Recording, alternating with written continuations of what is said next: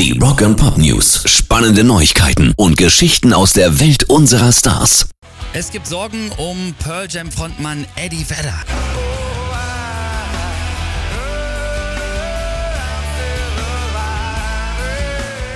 Das ist live von Pearl Jam. Ja, was ist los mit Eddie Vedder?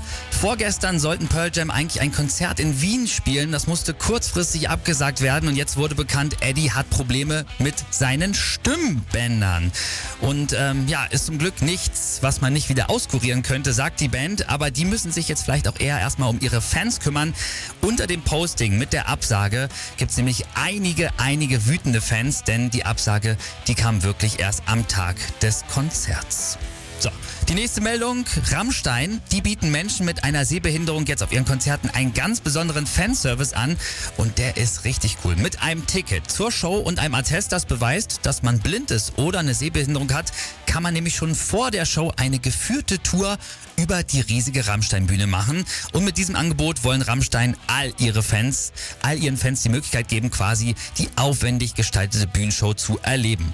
Schon also für die Gigs in Norwegen, Schweden, Belgien und Nordamerika ist das möglich. Also jetzt die nächsten, die kommen. Und wir sagen wirklich, das ist eine coole Aktion. Rock and Pop News. Und es gibt heute an diesem Freitag nochmal neue Musik. Unter anderem haben Muse etwas Neues rausgebracht. Die Single heißt Kill or Be Killed.